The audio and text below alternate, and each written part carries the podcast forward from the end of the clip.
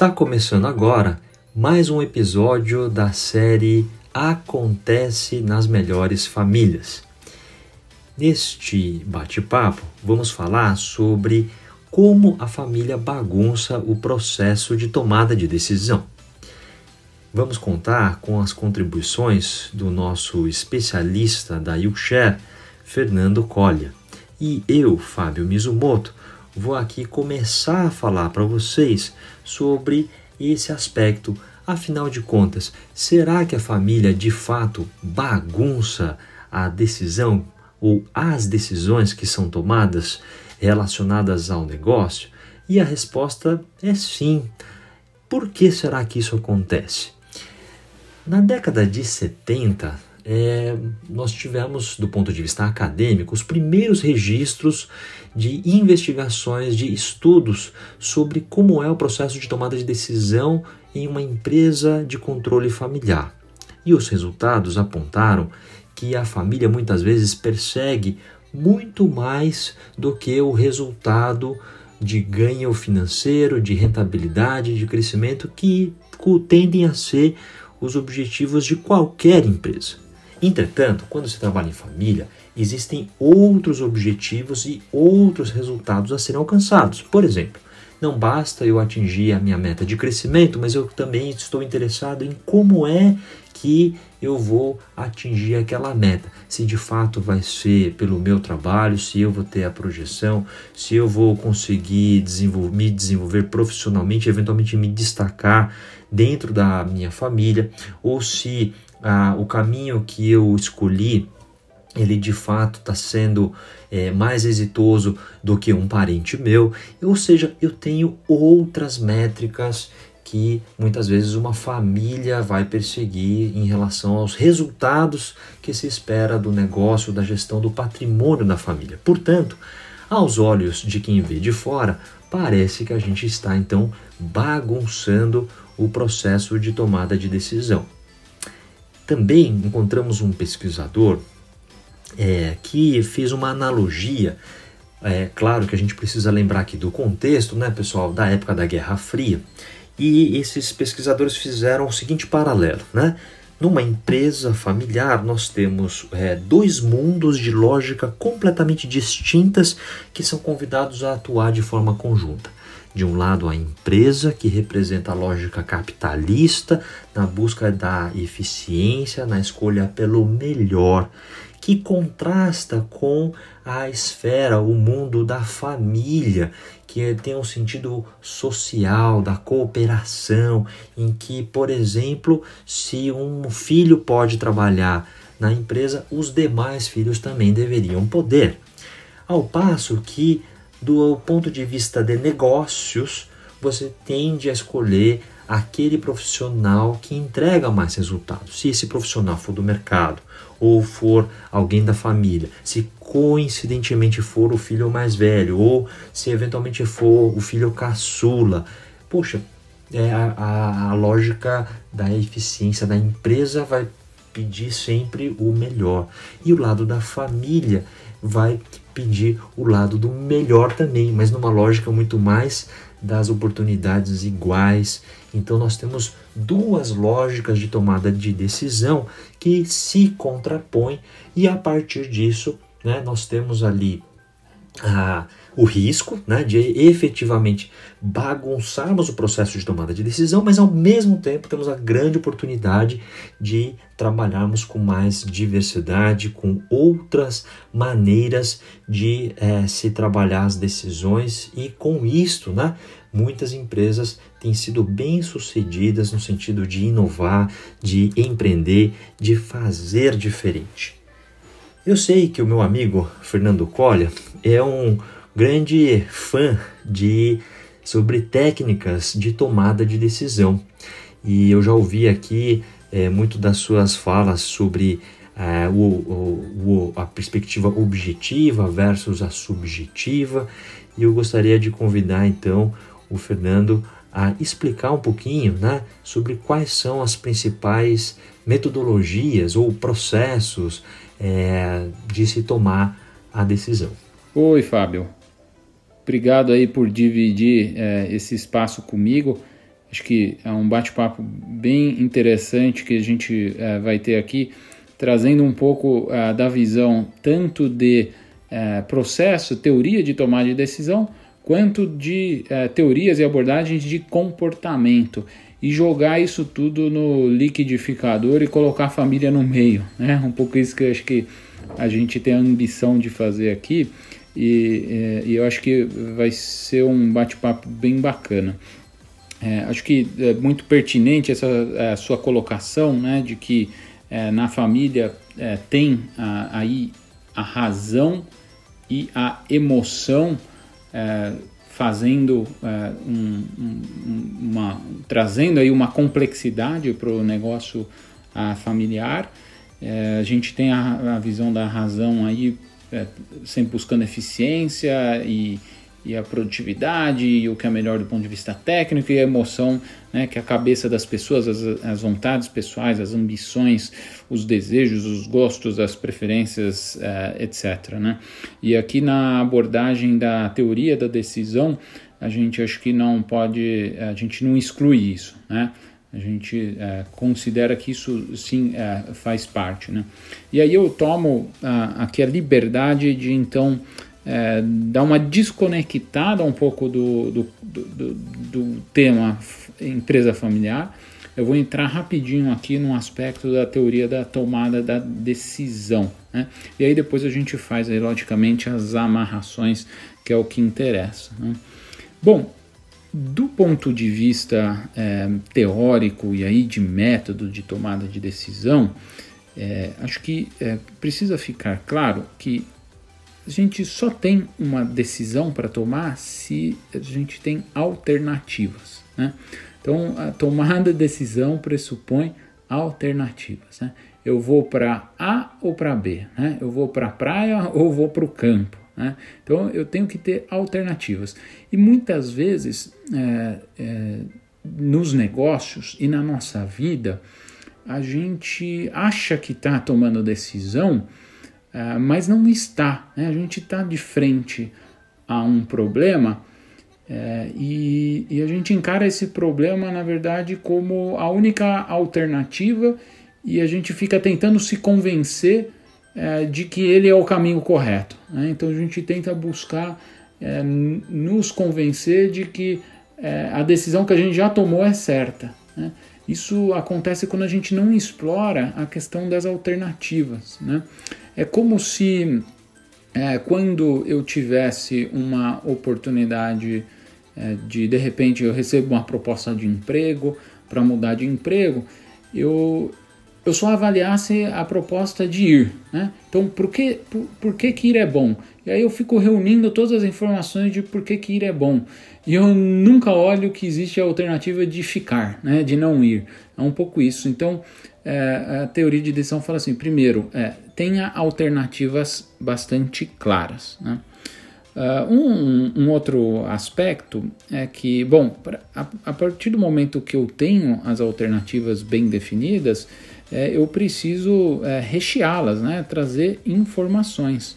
Eu preciso, de uma certa maneira, é, estressar todas essas alternativas com o maior conjunto de informações ah, possíveis para que elas compitam, vamos dizer assim, em pé de igualdade, né? eu não deixo uma alternativa à manca, e também que eu é, busque é, informações é, de diversas naturezas. Né? A gente pode ter informações que são muito objetivas, quantitativas, né? como por exemplo, quando a gente faz, um, sei lá, numa empresa eu quero decidir sobre se eu abro ou não uma loja, uma unidade em determinada região. Né? Então, objetivamente, que tipo de informação você pode precisar? Olha, eu preciso de informação de é, tamanho do mercado, do, do crescimento do mercado, é, a renda média da, da população, para saber se essa renda tem potencial de compra, número de competidores, enfim, eu, eu vou para uma série de aí, aspectos bastante objetivos. Mas eu também posso trazer para o meu processo de tomada de decisão uh, ponderações, né? Do, do, tipo, qual a chance Uh, e aí é bastante subjetivo, mas é importante, né? Tem a ver um pouco com a sensibilidade que as pessoas têm, um pouco da intuição. Né? Qual que é a chance que a gente acha que tem de é, conseguir uh, vencer a, a, concorrência na nossa proposta de valor, né? Dá para é, é uma coisa matemática? Não, não necessariamente é matemático. É algo de intuição. E isso também é um, é um exemplo do tipo de, de, de abordagem que precisa ter de informação ali para tomada de decisão. Né? É, e, e, e, por fim, acho que um, um, terceiro aspecto aqui bastante importante é que a tomada de decisão a gente precisa ter claro no início é, como que nós vamos modelar essa tomada de decisão. Né? É, e por modelar, eu digo, é, é, eu digo assim, está relacionado com o processo né, de como a gente vai decidir. Né? Então, modelar é assim: eu vou eu vou fazer uma análise comparativa de números aqui e a alternativa que ficar com o melhor número leva, né? Ou então eu vou fazer uma análise bastante complexa, vou levar a votação e a maioria vence, é, ou então eu vou fazer aqui um processo de é, tomada de decisão que é de consenso, né? A gente vai estressando, estressando, estressando e a gente só considera que a decisão está tomada e é aquela quando todo mundo se convencer uh, de que há melhor. Né?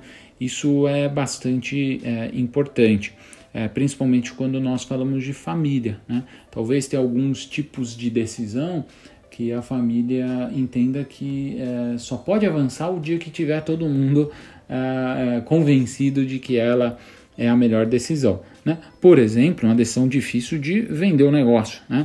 ou então uma decisão difícil de uh, se a gente uh, vai ou não é, é, permitir entrada de herdeiros ou vamos ter que excluir um familiar do negócio, enfim, né? Acho que modelar aí como que a gente vai tomar essa decisão é um processo que você, antes mesmo ali de definir as alternativas, então você pode discutir, né? Beleza, a gente vai tomar, é, vai sentar aqui para é, para chegar em que tipo de acordo, né? É, acho que de maneira resumida, é, acho que esses são os três pontos mais relevantes aqui do, da teoria da decisão. Né? Agora, eu, eu, eu, eu volto para o primeiro ponto, que é da informação. Eu acho que eu levo isso muito para as famílias, é, que é, é, parece que é, que é um detalhe, mas, gente, a informação ela não é homogênea entre as pessoas. Né? E na família a gente tem, ah, parece que aí... Ó, o, cacuete aí de sempre achar que todo mundo está sabendo de tudo, né? E que todo mundo tem o mesmo nível de entendimento sobre o que é o negócio, o que é importante no negócio, uh, quais variáveis que afetam o negócio, qual que é o nível de endividamento, uh, qual que é o, resultado, enfim. As pessoas têm níveis de informação bastante heterogêneos, né? E de conhecimento também. Então, o processo de buscar informação, ele serve também para colocar todo mundo na mesma página sobre ah, uma determinada alternativa. Né?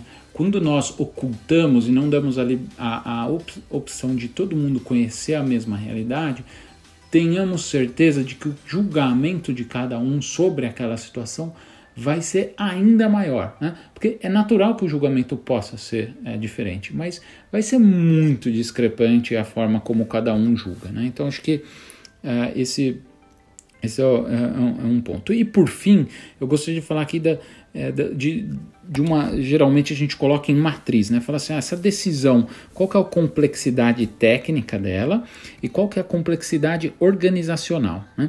Por complexidade técnica, é simplesmente assim: é uma decisão que é muito difícil, eu preciso fazer modelos, modelagens e reunir informações muito difíceis e tem um nível de incerteza muito grande, ou é uma decisão mais trivial e simples de ser tomada. Né? Então, esse é um aspecto. O outro aspecto é, é, é uma decisão que envolve uma alta complexidade organizacional ou baixa. Complexidade organizacional a gente pode entender da seguinte forma: interfere no dia a dia de muitas pessoas e podem ter muitos interessados nessa tomada de decisão, muitos afetados nessa tomada de decisão, ou não, ou é simples. Né? Se a gente olha esse eixo da complexidade organizacional, a família por si só a gente sabe que toda decisão que vai envolver família é de uma alta complexidade organizacional. E acho que é isso traz um pouco dessa dificuldade de tomar decisão em negócios familiares, porque você tem um, um universo de ideias, vontades, gostos, preferências muito grande, de gente que está todo, né, de muitas pessoas que estão ali influenciando o processo. Quando a gente tem uma situação dessa, né, de alta complexidade organizacional, é recomendável que o processo de decisão não seja simplesmente tomar a decisão técnica de avaliar alternativas ali e ver qual é o melhor número e fechou e acabou. Né? Não, que exista um processo bastante é, é, minucioso de debate. Né? Então, de muitos debates, rodas de discussão tal, para ir afunilando as ideias e depurando e tirando dúvida e convencendo e voltando atrás, né? tem essa, essa forma de, de levar. Né? E é por isso que ah, é, muitas vezes, inclusive nos nossos trabalhos com família, é, é, uma tomada de decisão às vezes não sai na primeira, segunda visita, vai sair lá na última ou depois que a gente já foi embora, né? Porque tem tipos de tomada de decisão que envolve muita, vamos dizer assim, depuração mental ali das, dos, dos envolvidos, né? Mas Fábio, é, agora eu passo a bola para você. É, acho que vamos é, conectar aí essa, essa questão da tomada de decisão com os diferentes perfis psicológicos, né? A família ela ela não só a família, né, mas na sociedade nós temos pessoas que pensam é, de maneiras distintas e agem e tomam ação de maneiras distintas, influenciados pelo perfil psicológico. E você aí é especialista nisso, acho que pode é, trazer uma, uma riqueza aqui na, no debate. Um outro aspecto do processo de tomada de decisão tem a ver com o perfil das pessoas. Cada um de nós tende a ter é, uma certa predileção, preferência, um certo jeito de processar é, as informações ou a maneira com a qual nós é, preferimos né, é, a, que a informação seja apresentada para a gente poder tomar decisão. Né? Então, cada um de nós tem uma maneira de lidar, de se relacionar. E talvez o fato de nós é, reconhecermos esses perfis pode nos ajudar muito a melhorar a assertividade da nossa comunicação e, por que não dizer, a melhorar também o nosso processo de tomada de decisão. Então, muito é, em complemento à perspectiva objetiva ou subjetiva, como o Fernando aqui acabou de nos explicar, eu gostaria agora de falar sobre quatro perfis é, que podem ser muito básicos, né?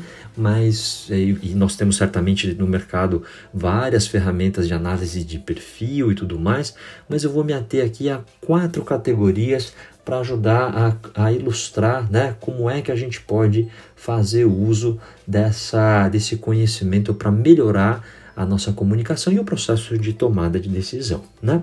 Então, para a gente enxergar os quatro perfis, eu vou convidar vocês a imaginar é, dois eixos, né? E, e, um eixo vai ter ali num extremo a razão, no outro a emoção, né? E a gente vai colocar um segundo eixo com dois extremos diferentes. A gente vai ter de um lado a ação imediata e de outro lado a reflexão. Quando a gente cruza então esses dois eixos, estou aqui abusando da né, a capacidade é, ou da vontade do nosso ouvinte aqui de imaginar esses eixos, né, pessoal? Mas a gente então no cruzamento desses dois eixos nós temos as quatro categorias.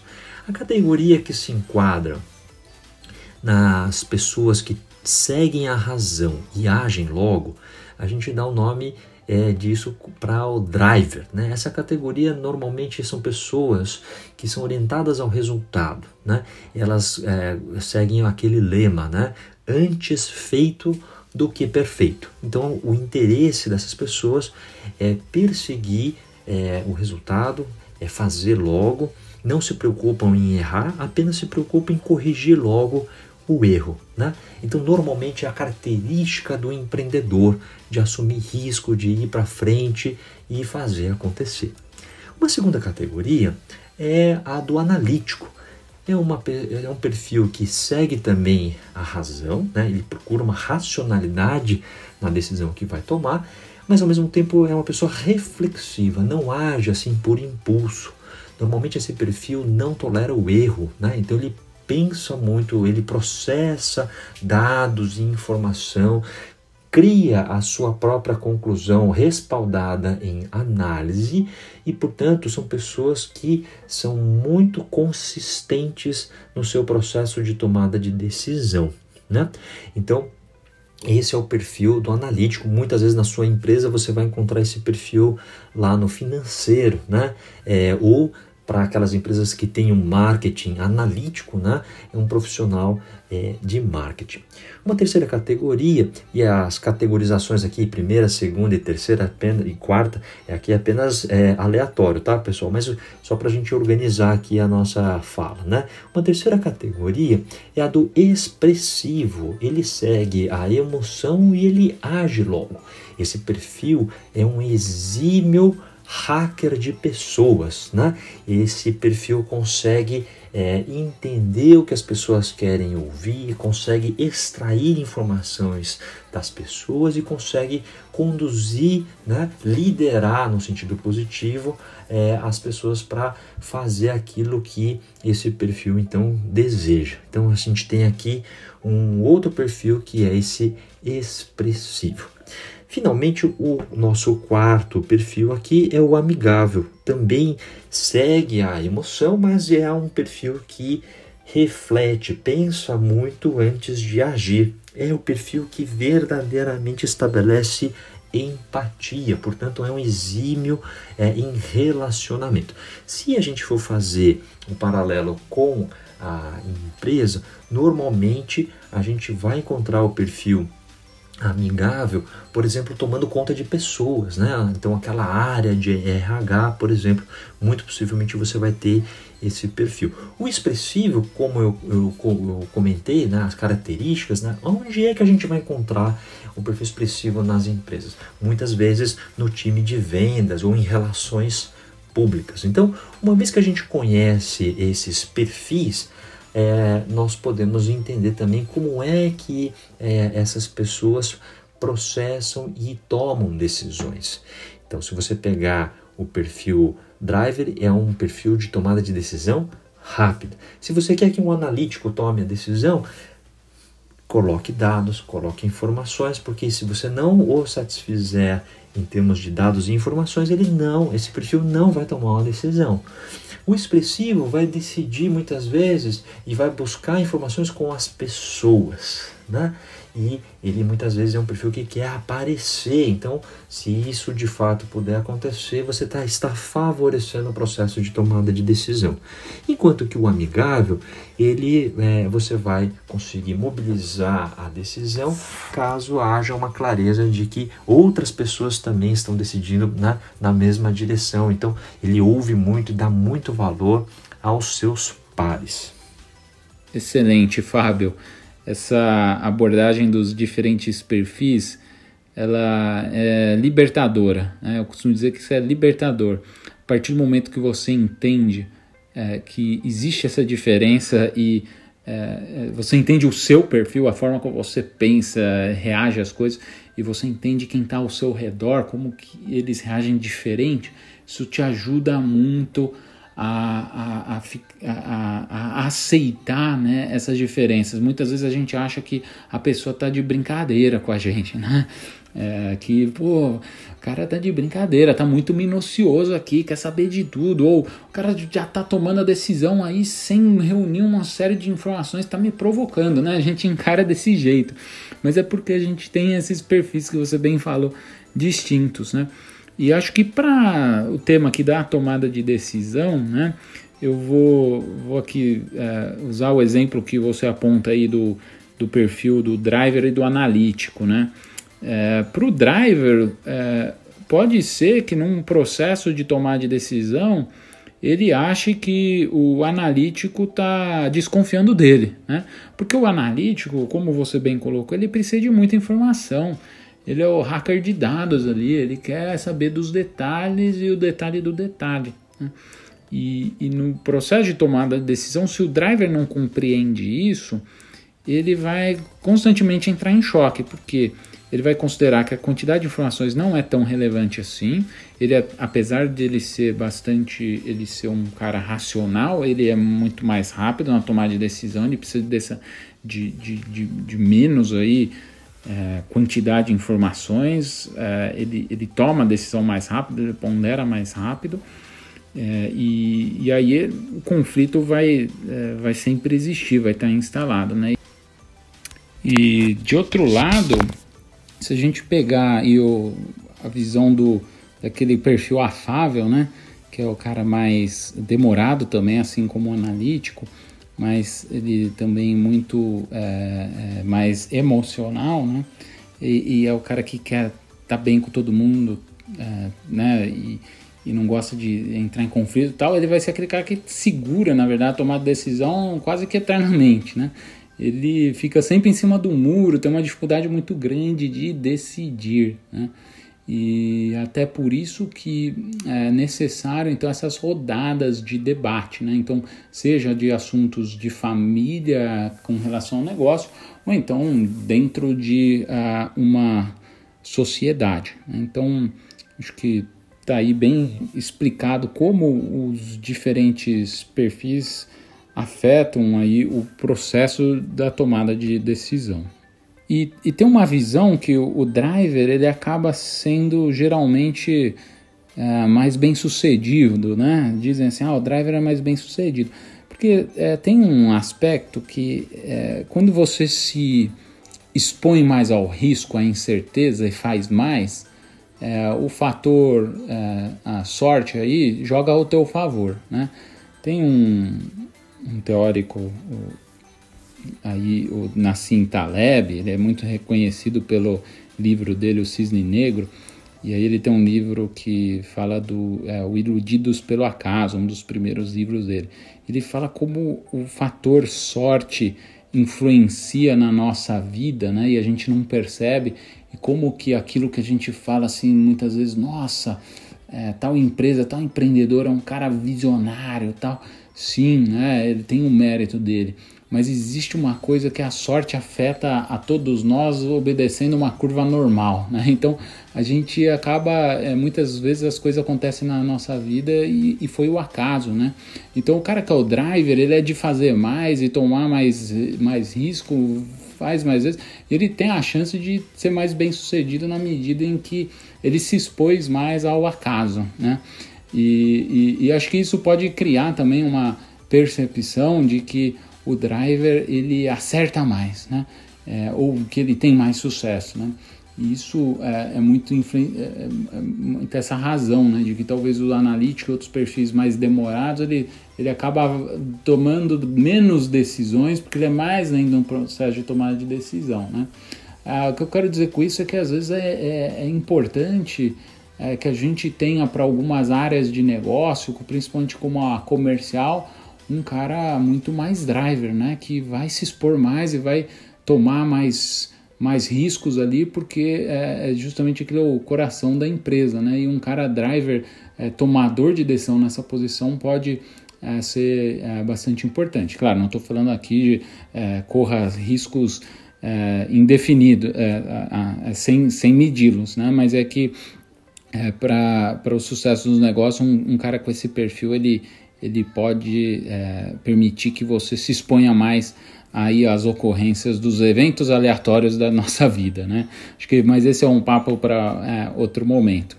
É, bom, eu, eu, Fábio, deixo contigo aí para encerrar e, e, gostaria de agradecer ter dividido aqui o tempo contigo e acho que foi muito bacana o bate-papo e espero que a gente é, esteja contribuindo aí para as famílias é, empresárias, para os negócios familiares nos processos de tomar de decisão, que nossos ouvintes aí é, usem um pouco dessa nossa essa nossa discussão é, internamente para os desafios e dilemas que tem nos negócios familiares. Tá legal? Obrigado aí mais uma vez e um abraço. Existem situações típicas é, em que o processo de tomada de decisão pode ser é, é, efetivamente é, orientado para decisões mais objetivas e decisões que levam a gente a, a, a, contemporizar um pouco mais e a colocar mais subjetividade no nosso processo decisório. O Fernando aqui apresentou para nós algumas é, metodologias e técnicas de, do processo de tomada de decisão. E eu aqui coloquei rapidamente alguns dos perfis, né, é, que é, uma vez que a gente conheça esses perfis, a gente consegue então mobilizar uma forma de estabelecer a comunicação e de entender como é que essas pessoas é, tomam as suas decisões. Quando nós trabalhamos em família, nós é, estamos sujeitos a uma loteria de genes, né? Porque afinal de contas, na nossa família nós temos é, pessoas que são tão iguais quanto os dedos da nossa mão. Cada um é muito diferente, né? E essa diversidade ela permite então que nós tenhamos outros pontos de vista e que muitas das vezes é muito diferente do que aquela empresa já toda padronizada que, por exemplo, estabelece um perfil de entrada de profissionais e você sofre um pouquinho um processo de é, chamado na literatura de clone, né, que é clonagem. Você só contrata o perfil que é semelhante àquele que você está perseguindo. Quando nós estamos numa empresa que tem o controle, a gestão é, por uma família, nós nos vemos então, é, em alguma medida, obrigados né, a lidar com essa diversidade que pode ser muito positiva, pode ser ali a oportunidade de nós fazermos uso de mais uma alavanca em prol dos desenvolvimentos de negócios. Pessoal, então com isso nós finalizamos aqui mais um episódio é, do nosso podcast YouShare, da nossa série Acontece nas Melhores Famílias. A YouShare.online é a nossa plataforma que traz uma série de conteúdos no formato de artigos, vídeos, podcasts, para nós trocarmos é, informações e conhecimentos sobre governança e sucessão.